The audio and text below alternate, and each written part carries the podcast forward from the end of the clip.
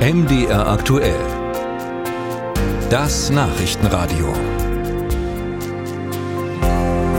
Das Landgericht Leipzig hat einen denkwürdigen Prozess erlebt. Der Verleumdungsfall Gil Ufarim ist nämlich plötzlich zu Ende. Der angeklagte Musiker hat völlig überraschend ein Geständnis abgelegt, hat sich entschuldigt, hat zugegeben, dass seine Antisemitismusgeschichte in einem Leipziger Hotel nur erfunden war. Das Video dazu hatte für ziemlichen Wirbel gesorgt. Juristisch ist der Fall bisher also abgeschlossen, aber er wirkt natürlich nach und es stellt sich zum Beispiel die Frage nach Vorverurteilungen. Darüber haben wir mit dem ehemaligen sächsischen Justizminister Gerd Mackenroth gesprochen. Er ist heute Ausländerbeauftragter des Freistaates und muss sich als solcher gerade viele Berichte über Hass und Hetze gegen Juden anhören. Herr Mackenroth, wie sehen Sie diese Wende in dem Prozess? Wie kommt das an? Naja, das war natürlich zunächst mal eine richtig knallige Überraschung. So ein Gerichtsverfahren hat ja was für sich. Äh, es kommt dann irgendwann doch die Wahrheit raus. Und äh, die Substanz und die Gründlichkeit, mit der das Landgericht vorgegangen ist, führt dann eben irgendwann zu so einem Ergebnis, dass der Herr Ofari meint, dass er mit seiner Lüge nicht weiter durchkommt. Es klang alles ähm, zu Beginn, als dieses Video auch dann ähm, online gestellt wurde, ähm, durchaus ja nachvollziehbar. Da äh, schildert jemand das, was er gerade angeblich erlebt hat in meinem Hotel, hat mit Antisemitismus gearbeitet. Ähm, wie sehen Sie das, dieses Spannungsfeld zwischen dem offensichtlichen Fakten und dem, was jetzt herausgekommen ist? Die Besonderheit bei dieser Sache, bei dieser Konstellation liegt ja darin, dass wir fast alle geglaubt haben, es hätte ja auch so sein können.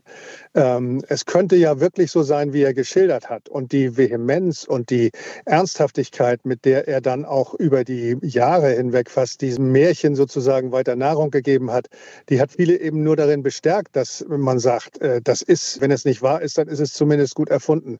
Aber dass man das alles bezogen auf diesen Einzelfall sozusagen äh, zu einer Vorverurteilung gerinnen lässt. Das ist eigentlich das Spektakuläre und das ist das, wo wir uns auch fragen müssen, reagieren wir eigentlich äh, auf solche Fälle, auf solche Lebenssachverhalte immer noch angemessen, indem wir das Bedürfnis nach schneller Meinung, nach schneller Positionierung, nach abgeschlossenem Urteil äh, sozusagen befriedigen. Was das für Ergebnisse hat, haben wir ja an dem Hotelmitarbeiter gesehen, der offensichtlich ja bis heute an der Traumatisierung, die dieses Ereignis bei ihm hervorgerufen hat, leidet und bei dem sich Herr Ofarim zu Recht entschuldigt hat. Ob es dabei bleiben kann, werden wir ja sehen.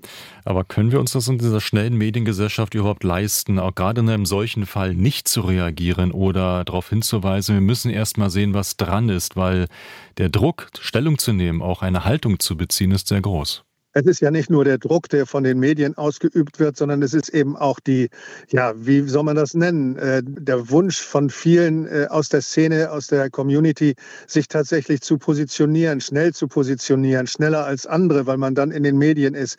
Diese Neigung zu der schnellen Nachricht, die ist eigentlich das Gefährliche und die führt dazu, dass man eben nicht das tut, was in vielen Fällen, nicht in allen, aber in vielen Fällen richtig wäre, dass man sagt, Vorsicht an der Bahnsteigkante, lass uns warten, bis die Justiz, bis die Ermittlungsbehörden, bis die Staatsanwaltschaft und die Polizei ihre Arbeit gemacht haben.